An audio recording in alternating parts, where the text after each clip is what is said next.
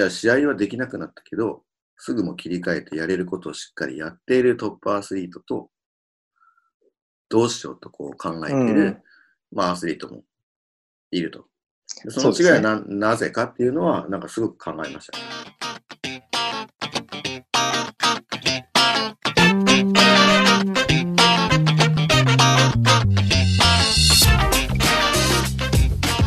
の番組は日本のメンタルコーチ業界を盛り上げようそして日本に正しいメンタルトレーニングを普及して日本のパフォーマンスを最大限に増やそうという理念のもと現役メンタルコーチが立ち上げた日本メンタルコーチ連盟公認の番組です。メンタルコーチ業界のことやメンタルとの正しい向き合い方について毎週月曜日に役立つ情報を発信していきます。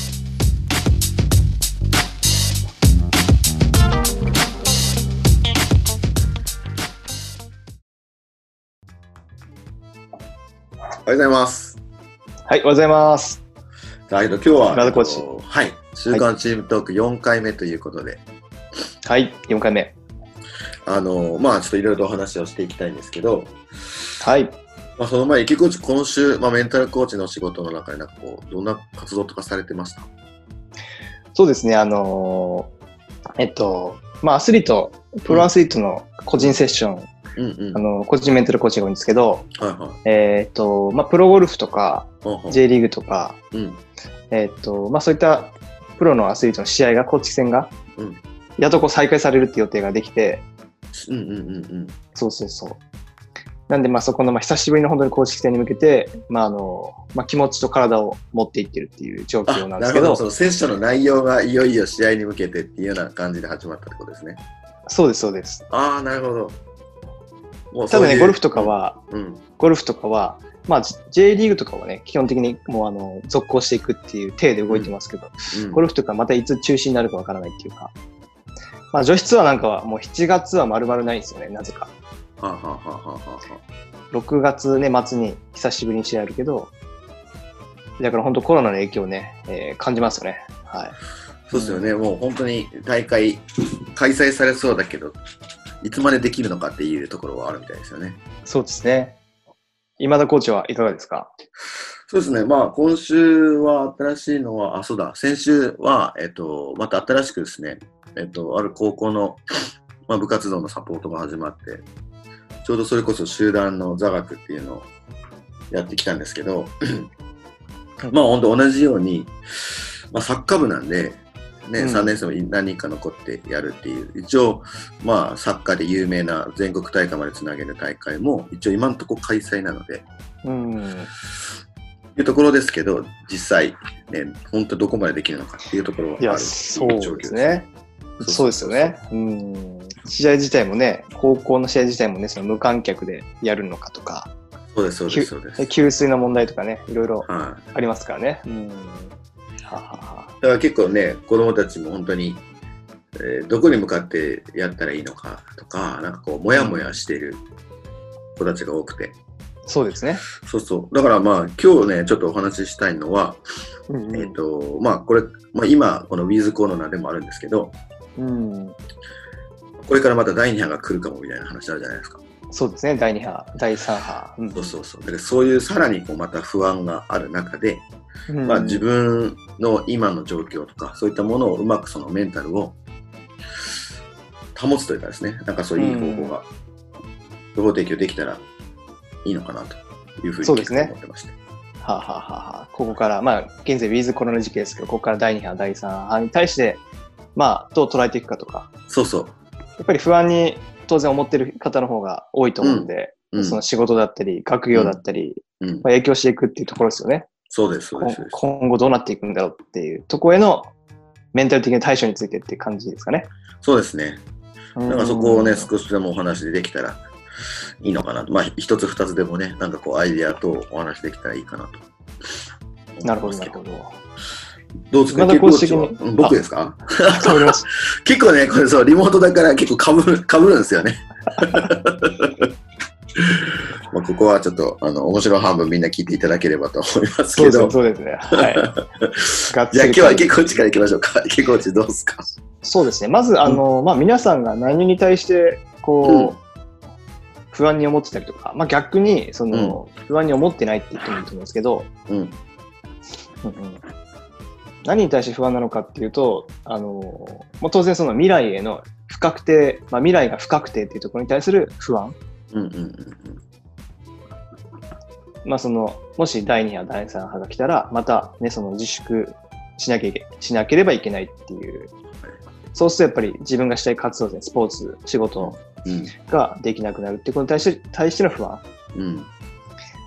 そして親御さんはそのね、やっぱ仕事の、ね、その職種によっては、仕事自体をやっぱりこうね、あの制限しなきゃいけないっていうことで、家計にね、負担が来たりとか、ことも当然あるんで、経済的な不安ですね。経済的にもね不安が来たりとか。なるほど。はい。うんうんうん。今田コーチ的にはどうですかねコロナの、コロナの影響での不安どんなものがありますか？そうですね。あのー不安は、まあ確かにあるのかもしれないし、ただね、このコロナが最初来た時も、すごく一番感じたのは、なんでじゃあコロナに対して、うん。それこそ不安に感じてる人と、実際別に不安に感じない人もいるわけで、うん。で、そのね、あの、トップアスリートも、別に、じゃあ試合はできなくなったけど、すぐも切り替えてやれることをしっかりやっているトップアスリートと、どうしようとこう考えている、うんまあ、アスリートもいると。でその違いはな,、なぜかっていうのは、なんかすごく考えましたね。うん。一つその、まあ、あるのは、まあ、心理的な部分ですでに、まあえーまあ、専門用語でセルフイメージとかっていうことも言えるかもしれないんですけど、ど。うん。まあえっ、と、まあ、その人の全然 OK ラインっていうところの差が、そのまま出るのかなというところはありますよね。OK ラインの差。要するになんかこ、まあ、えっ、と、コンフォートゾーンっていう言葉で言うと、なんかすごくか解決できたのかなっていうのは僕ちょうどあって、なるほど。うん結局、そのコロナでこういう不安なことが起きても、うん。うんもともとそこに対しての目標を置いてるわけじゃないので、うん。あこういう風になったんだ、じゃあこういう風にしようっていうことはもし考えれる。要するにもう、全然自分が、あ、ここも予測の範囲だねっていうところを考えてる人は、そこに対して別にぶれない。さっき言った、結構力出た、その不確定に対する不安とか、うん。まあ経済的なところもあるのかもしれないですけど、そこもある程度予測できている。まあ不確定なことあるよね。でもまあそれはいいじゃないっていうところでもっと自分はこう別のちょっと違う一つ上のステップの方で思考がある人っていうのは、なんかあまり。その不安を感じないのかなというと。ですね。で、逆にじゃあ不安を感じている人っていうのは、そのね、常にこう確定しているものの中でいろいろとこう物事を考えてしまっている人は、不確定になってしまうと、やばい、ちょっと確定したものが崩れたっていうところになるので、あ。そういうことですね。はあそうそうそうそう。要はあれですよね。その、じゃあ、えっ、と、まあ、想定内なのか想定外なのかみたいなところで、うん、想定内な人はメンタル的にブレにくい。そうですね。うん。このこういったその不確なね、そのコロナみたいなあのうん状況で、まあ、想定外、想定外になってしまうと、やっぱり気持ちが、まあ、ネガティブになったりとか、えっ、と、揺れ動いてしまうってことがあるんですかね。うんうんうんうん。そうですね。はあ、はだから、まあ、あの、一概してそこで言えるのが、じゃあ不確定にな、えっと、ことに対してと、不確定じゃない人に、その、ね、想定外に対して、じゃあ、その、うまくこう、やりきっている人っていうのは、多くの人がよくあの、オプティミズムって言うじゃないですか、楽観、この前ほら、結構話してくれた、あの、楽観的に物事を捉えるとか、うんうんうん。そういう。そうそうそうそうそう。そう、そうそうそうそう。で、そういう人がすごく多くて、うん。うんうん。でこのコロナに対しても結局まあどうせ一時的なものじゃんっていう風な言葉の置き換えをできる人っうん。ていうのがすごく多いですよね。なるほど、なるほど。はあはあ言葉の置き換えですね。まあ、今、今田コーチが言われた延長線上で、その、まあ、想定内にできる人っていうのは、やっぱり過去にその厳しい環境とかを経験してきてる人っていうのがあると思うんですよね。うんうん。えー大怪我をして、まあ、1年間、1年近く例えばプレーできなかったとか、なるほど。まあ、幼少期に厳しい環境で育ってきたとか、やっぱりその経験したことないことに対して、その免疫ってなかなかないっていうのがあると思うんですよね。だからこう、多分そのね、この、こういう想定外の出来事が起きた時に対処できるかどうかって経験値もあると思うんですけど、はいはいはい。まあ、そこはもう言ってもしょうがないっていうところだと思うんですよね。うんうんうんうん。その経験値がないことに対して、やっぱりビビったりとか不安になったりするのって人間的に当たり前だと思うんですけど、はいはいはいはい。その辺の対処法とかもこうね、あの話していけたかなと思うんですよね。そうですね。うん。一つ、まああの、まあ、対処法というかそういった時、まあ、経験がなくてはやばいって思った時に、うん。まあ、どういうふうにやったらいいかっていう進めているのが、結局じゃあその不安な状況を自分にとってどうプラスに置き換えれるかっていうことを考えてみる。まあ、要するに、えっと、これを超えることで、じゃあどんな成長に自分がつながるのかなとか、うんうんなんかこう、まあ、目標があなくなったらどうしようとか言っても、まあ、しょうがないので、でもこの状況は逃げられない。ね、怪我をした。でも、怪我まだいつまでも続くわけでもないし、じゃあ、この怪我の間、なんかこう、超えたこと、この時間が自分にとってすごくプラスになるにはどうしたらいいのかなっていうふうに、なんかこう、ポジティブっていうか、えっと自分にとってプラスになるにはどうしたらいいのかっていうような質問を自分で作れば、なんかそれに対して、あ、そういうことか。これって自分にとってプラスだねっていうことを自分の中で答えが出ることになると、なんか不安っていうよりも、なんかよりいい時間作りになるのかなと。うん。なるほどなるほど。はい。そうやって問いかけが変えて、プラス側の視点っていうのを自分に問いかけて、それをアウトプットしていけば、この時間も、楽観的ななんか説明を自分で作るっていうところですね。うんうん、なるほど、なるほど。はあはあはあ池コーチはどうですか？うんうんあの、まあ、今田コーチと本当に方向性一緒なんですけど、うん。で、まあ、それをこう、やっぱり、あの、自分の中でセルフコーチングですね。うん。セルフメンタルコーチングでうん。行うも、行うのも一つなんですけど、やっぱり誰かにそれを話したり、うん。えっ、と、その他チームメイトがどうかんプラスに、どうプラスに考えてるのかっていう答えをしたりとかっていう。そういうこうみんなでね、そういう問いに対して、いろんな意見を交換していくっていうのはすごく手だと思うんですよね、こういう時期なんで。うん。なるほどですね。不安になるじゃないですか。自分の考えがその合ってるかどうかっていうですね。なかなか、あの、正解とかないと思うんで、うん。だその、ね、そのチームスポーツとか、まあ、皆さん、ね、何かしらのコミュニティがあると思うんで、そのコミュニティの中で、ね、この状況をどうプラスに見ていくみたいな。プラスのね、そしたらプラスの言葉のシャワーを浴びれると思うんで、うん。うん。うん。そう自分の答えがはまらなくても他の人の答えがはまるかもしれないし、うん。はいはいはいはい。うんうんうん。まあニュースとかを見てると逆にね、不安の言葉のシャワーを浴びるわけじゃないですか。そう。それはある。だからさ、コミュニティもね、なんかこう、はい傷の舐め合い的なさ、うんうん。ま、マイナスにね逆になっていくコミュニティもあるから、不安だよね、そうだよね、不安だよね、どうしよう、どうしよう。じゃあもそうですよね。うん。もっとじゃあこうなろうって、なんか変な方向に行ってしまう。っていうことも逆に二面性としてはあるからですね。逆にそこは。コミュニティも選びながら、いや、そうだと思いますね。そうそううんやれるやん、じゃあ僕あの、ね、僕たち、私たちだったらやれるよねみたいな感じでこう自分たちで励まし合うというか、うん。なんかそういったコミュニティをね、ぜひ見つけていただいて、まあ、話すっていうのもいいですね。そうですよね。うん。なんかこう、まあ、前回ね、誹謗中傷の話もしましたけど、うん。やっぱり誹謗中傷をする時間も、なんですかね、されて、されたことに対して悩む時間も、うん。このコロナに対してこう不安に思う時間も、うん。だいぶ客観的に見れば、やっぱり生産性的には低いじゃないですか。はいはいはいはこんなこと言ってちょっと怒られるかもしれないですけど、うん。だからその時間って何も基本的に生んでないですよね。ネガティブな捉え方をして、それに対して不安な時間ってやっぱもったいないですよね。そうそうそうそう。だその時間でもめっちゃ楽観的にプラスに捉えて、やっぱりその何かを生もうとしてる人もいらっしゃるわけじゃないですか。そうですそうです。うん、その人と、その人とやっぱりその不安で何も行動できてない人ってめちゃくちゃ格差ができると思うんですよね。うん。僕は本当おっしゃるようにね、多分ね、このコロナが、うん。まあ本当にこう、ね、あの、薬もできて、もう落ち着いたっていう状況は2年後、3年後かもしれないんですけど、ええうんうん。その時って、今池コーチが言われたみたいに、ビジネスではすごくいろいろ淘汰されてるだろうなっていうのはめちゃくちゃありますよね。うんうんうん。そうですよね。結局そこで行動が止まる人と、うん。今言った感じで、そのメンタルでそんなブレずに行動をどんどんやる。うん、で行動の差っていうのはこの2年、3年っていうのは相当大きいんで、相当大きいですよね。まあ、これはまあビジネスに限らずアスリートもそうです。アスリートの試合がね、2年3年ないっていうのはないのかもしれないですけど、うん。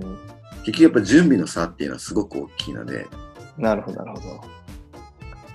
いや、おっしゃるとりですね。そうそうそう。ちょっと、ちょっと脱線していいですか？はい、どうぞどうぞ。まあ話の流れ的なんですけど、僕あの、福岡の糸島の、うんまあ、海沿いが地元なんですよ。うんうん。だ結構その人はあの、その地域の人って、まあ、サーフィンをするんですよね。はいはいはい。僕も10代からサーフィンやってきて、まあ、今もたまにするんですけど、おお。あの、まあ、波乗りじゃないですか。はいは波ってこう、あの、毎日違うし、あの、いい時も悪い時もあるんですよね。い。うん。だからやっぱ波に文句言ってるやつは絶対いい波乗れないんですよ。